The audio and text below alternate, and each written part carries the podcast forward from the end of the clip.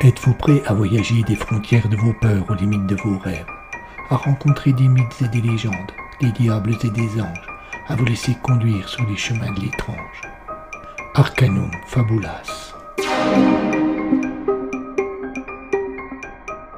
Saison 5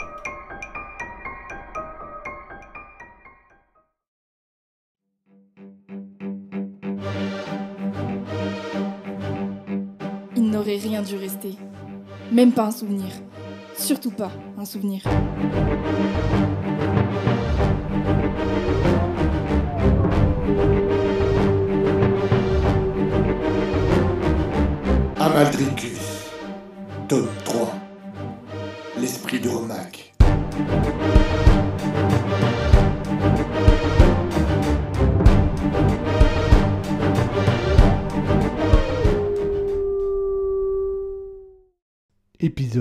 4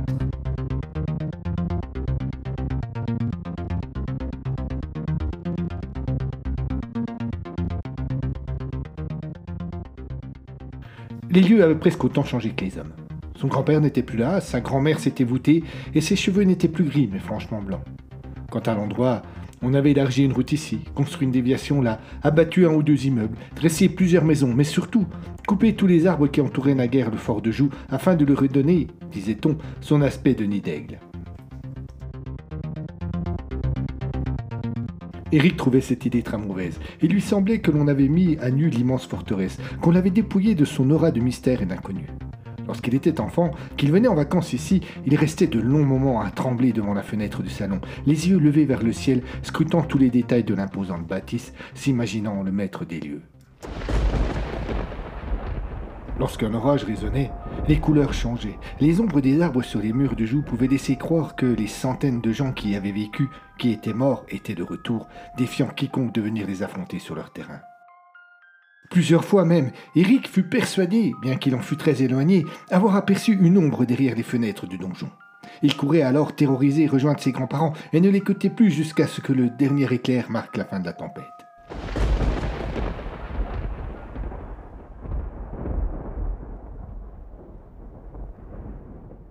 Endenburg eut un sourire. Tout cela lui semblait si loin, mais pourtant encore si présent. Il s'étonnait debout dans ce même salon qui avait connu ses peurs d'enfant. Sa valise était posée à ses pieds et il regardait par la même fenêtre le même château. Sa grand-mère avait été ravie qu'il vienne la voir. Quand il l'avait appelée, elle ne l'avait d'abord pas cru. Oh, il ne l'oubliait pas, non, il téléphonait souvent, mais depuis la mort de son grand-père, ses visites étaient espacées, une fois par mois, grand maximum. Alors, quand il lui avait dit qu'il voulait venir quinze jours en vacances, comme avant, avait-il précisé, elle en était demeurée muette, muette mais aux anges. Eric adorait sa grand-mère, mais les impératifs de sa profession ne lui laissaient plus trop, c'est vrai, l'occasion de venir la voir. Son père lui en faisait souvent le reproche. Il se sentait d'ailleurs mal à l'aise de la laisser croire que ses vacances étaient sans arrière-pensée. Mais qu'aurait-il pu lui dire? Qu'il courait après des fantômes, après une histoire macabre qui s'était produite 21 ans plus tôt?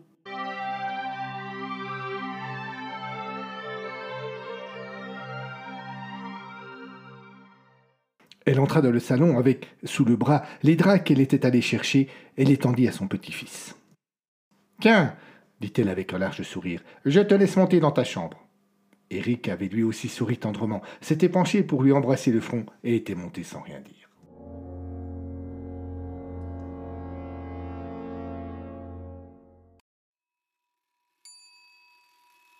L'esprit de Rouac quitta la mémoire de Karen.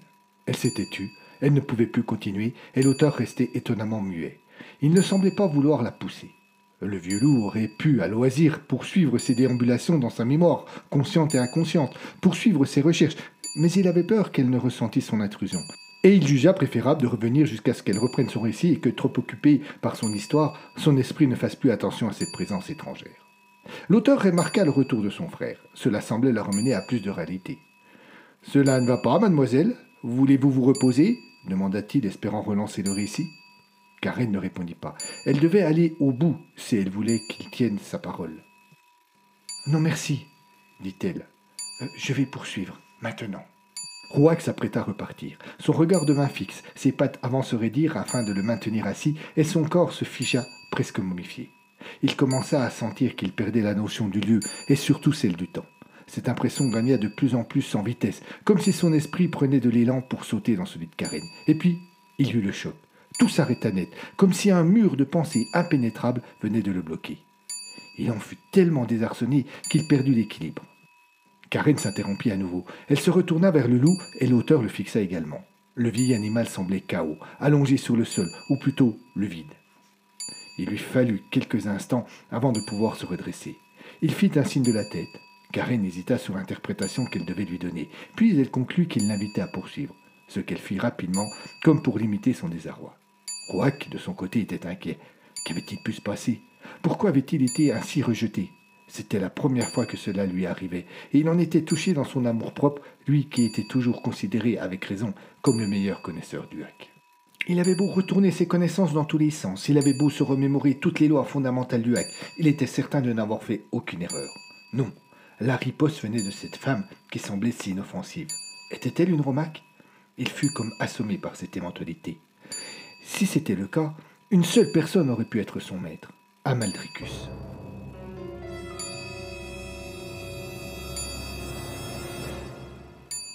Le loup se souvint de son désarroi lorsqu'il avait découvert, après avoir expédié le vieux cire sur le chemin des enfers, qu'une personne se souvenait encore de lui. Il ne lui avait pas fallu longtemps, aidé par l'auteur, pour retrouver Karine.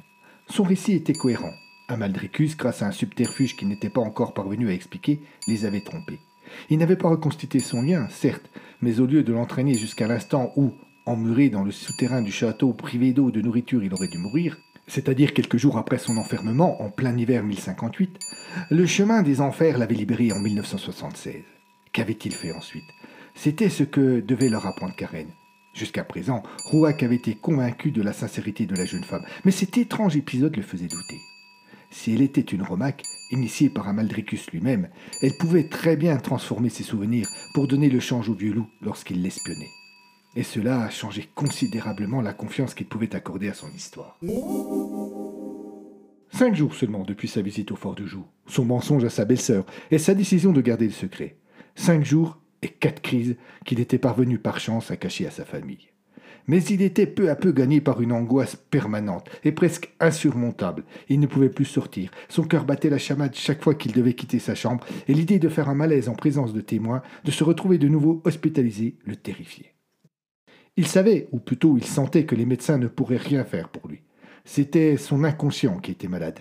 Il refusait quelque chose. Il se révoltait jusqu'à s'imposer à son conscient. Mais ce dernier ne parvenait pas à comprendre le message. Les crises étaient de moins en moins des trous noirs sans explication. Elles étaient de plus en plus souvent peuplées d'images majoritairement incompréhensibles, de lieux inconnus, de personnes étrangères. Et souvent également de l'ombre inquiétante du fort de jour. Paul hésitait à y retourner. Sa première visite avait été inutile, mais pourtant, il était persuadé que la solution commençait là-bas. Il aurait dû s'attacher à chercher des réponses, insister, mais cette peur, cette maudite peur insurmontable le clouait sur place. Et de fait, il s'engageait lentement dans un cercle vicieux et pervers dont il aurait chaque jour plus de mal à sortir. Pour soigner ses crises, il devait les comprendre. Pour les comprendre, il devait se rendre à Joux. Pour aller à Joux, il devait sortir. Mais il ne pouvait pas sortir, trop angoissé par le fait qu'il eût pu faire une crise et se retrouver à l'hôpital. Il descendait encore prendre son repas avec sa famille, mais il écourtait de plus en plus ce dernier. Il mangeait de moins en moins, son teint était de plus en plus pâle, son visage se creusait lentement, lui donnant chaque jour un visage un peu plus malade qui suscitait une grande inquiétude chez son frère. Paul se rendait parfaitement compte du mal qu'il faisait autour de lui, et c'est sans doute cela qui parvint enfin à le faire réagir. Il prit la résolution un soir, allongé sur son lit, les yeux rivés sur le plafond. Rien de bon ne pouvait arriver s'il continuait à attendre, et au risque de faire une crise en public, il devait chercher ce que voulait lui dire son inconscient. Encore lui fallait-il trouver une démarche, une technique d'enquête? Cette recherche perturba son sommeil une bonne partie de la nuit. Il cessa vite de se compter le nombre de fois où il se retournait dans le lit et ne regarda plus le radio-réveil. Il se surprit à énumérer à haute voix les solutions qui s'offraient à lui. Retourner au fort, le visiter, aller voir un psychiatre. Pour chacune d'elles, il cherchait les tenants et les aboutissants, les moyens et leurs conséquences. Rien ne lui parut satisfaisant. Et bien qu'il ne cesse pas de chercher, Morphée finit par se montrer la plus forte. Il sombra sans s'en apercevoir, sans comprendre.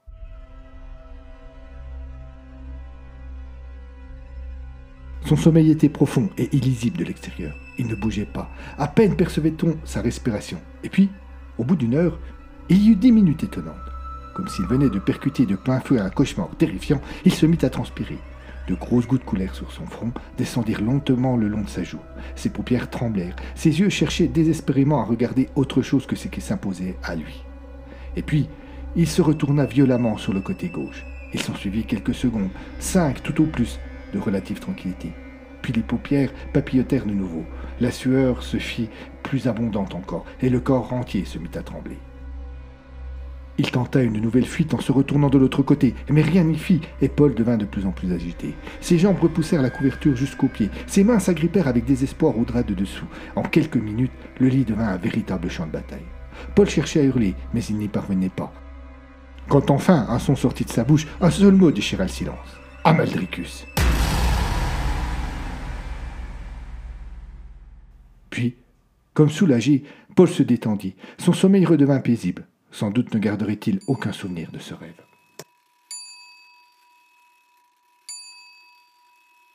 L'arrière de la voiture a dû chasser. J'ai bien senti que l'on pivotait sur nous-mêmes. Prise par son élan, elle a continué en travers sur une centaine de mètres. Il y avait un bruit insupportable de pneus qui crient à l'agonie, une odeur de caoutchouc brûlé. Cela a été très court, mais pas pour moi. Et puis, le silence. Plus un souffle, même pas celui du moteur. La voiture avait décollé, elle venait d'entamer un tonneau, et de nouveau, l'enfer, un bruit de tôle broyée et ce maudit plafond qui se rapproche de vous si vite. Et la voiture qui se remet à glisser en crachant comme par dépit des gerbes d'étincelles. Enfin, la nuit complète. Plus un son, peut-être la mort. Rouac sentit une faiblesse chez Karen. Il saisit l'instant pour tenter à nouveau d'entrer dans son esprit.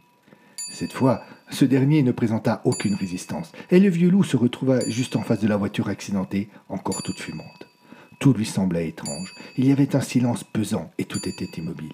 Rien ne sortait de la carcasse de la voiture. Une légère poussière arrachée au sol sablonneux où elle avait fini sa course entourait la Renault 12 comme une brume, mais une brume suffocante et agressive. Bien qu'il sût pertinemment qu'il lui était impossible d'intervenir, qu'il se souvint qu'il n'était là qu'en spectateur invisible, il s'approcha de la voiture pour regarder à l'intérieur. Il n'y avait là que des visages ensanglantés, des yeux clos et aucun souffle perceptible. Rouac se rendit compte que lentement, l'image qu'il contemplait se troublait. Les contours devenaient moins précis, les formes vaporeuses. Un malaise inexplicable s'empara lentement de lui. Il comprit d'un coup que, en ce soir de juillet 1976, dans cette voiture accidentée, Karen était en train de mourir. Si jamais elle venait à décéder alors qu'il se trouvait dans son esprit, pour lui aussi, ce serait terminé. Une étrange panique s'empara du vieux loup. Il se précipita pour sortir, et puis il se ravisa. Elle n'était pas morte ce soir-là, puisque vingt ans plus tard, elle était encore vivante, en train de raconter son histoire. Elle n'était pas morte, mais il s'en était fallu de peu.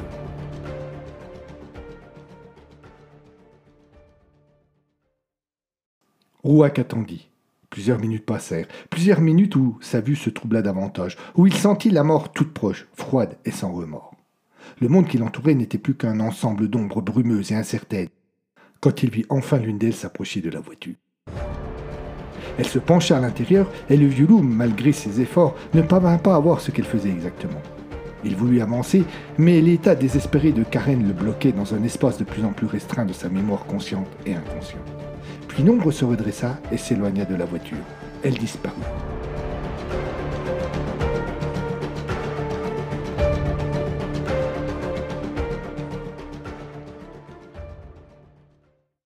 Très rapidement, les choses rentrèrent dans l'ordre. Le loup put à nouveau voir avec une parfaite netteté.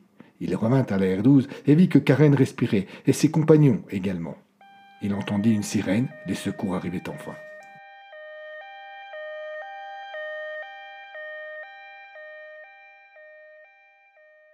C'est à ce moment seulement qu'il se posa la question de savoir qui s'était approché de la voiture.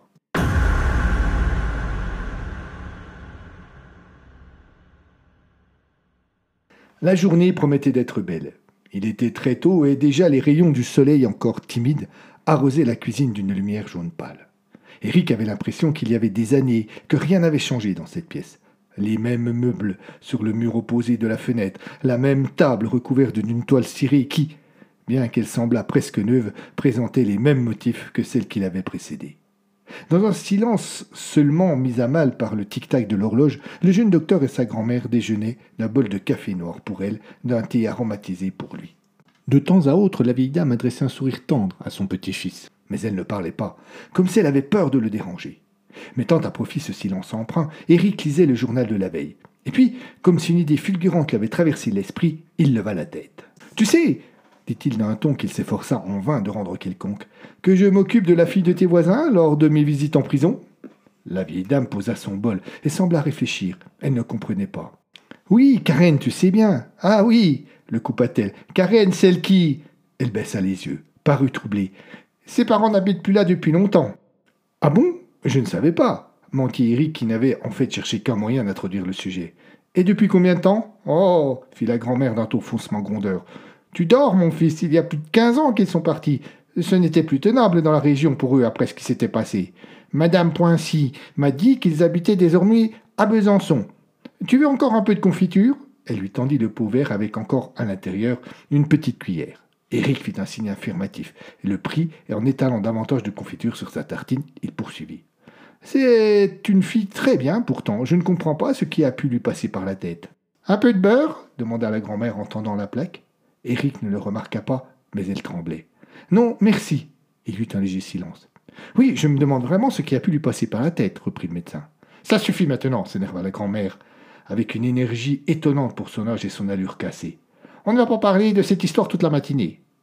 Un flux de surprise qui saisit alors Eric fut si puissant qu'il dut se lire sur son visage, car immédiatement sa grand-mère calma le ton avant de poursuivre. Cela nous a tous secoués dans le coin, tu sais. Nous la connaissions depuis qu'elle était toute petite, Karen. Et puis, n'importe qui aurait pu croiser sa route. Toi-même, tu étais en vacances au moment où cela s'est produit. Les policiers l'ont interpellée à quelques centaines de mètres d'ici à peine. Tu aurais pu la croiser. Moi, s'étonna Eric. J'étais en vacances ici, à ce moment-là. Je n'en ai pas le moindre souvenir. En fait, c'est parce que nous ne t'en avons pas parlé de suite. Euh, c'était la veille de ton départ. Nous savions que tu la connaissais, tu étais petit. Elle hésita. Bref, nous ne t'avons rien dit. Oui, euh, je me souviens fort bien que c'est papa qui en parlait avec maman quelques jours plus tard. Il n'avait pas fait attention au fait que j'écoutais. C'est comme cela que je l'ai appris. Mais pas un instant je n'ai réalisé que j'étais ici au moment des faits. Eric se tut. Il réfléchissait. Son regard était dans le vide, ses mains immobiles sur son bol de thé. Cela inquiéta sa grand-mère qui, machinalement, posa sa main sur celle de son petit-fils. Ce geste simple et plein de tendresse mit un terme à sa réflexion. Tu as gardé les vieux journaux que grand-père classait dans le grenier? Elle enleva promptement sa main, comme si elle avait reçu une décharge électrique, tourna la tête sur la droite dans un réflexe embrassé. Pourquoi? Tu, tu en as besoin? Oh, juste pour faire quelques recherches. J'aimerais bien me remémorer un peu ce qui s'est passé maintenant que je sais que j'étais si près. C'est dommage, je, je ne les ai pas gardés. Ce n'est pas grave, j'irai voir à la bibliothèque. Ils doivent tout avoir là-bas. La grand-mère ne répondit pas de suite. Son embarras était visible. Bien, dit-elle, comme tu voudras.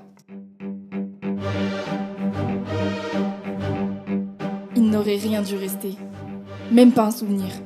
Surtout pas un souvenir.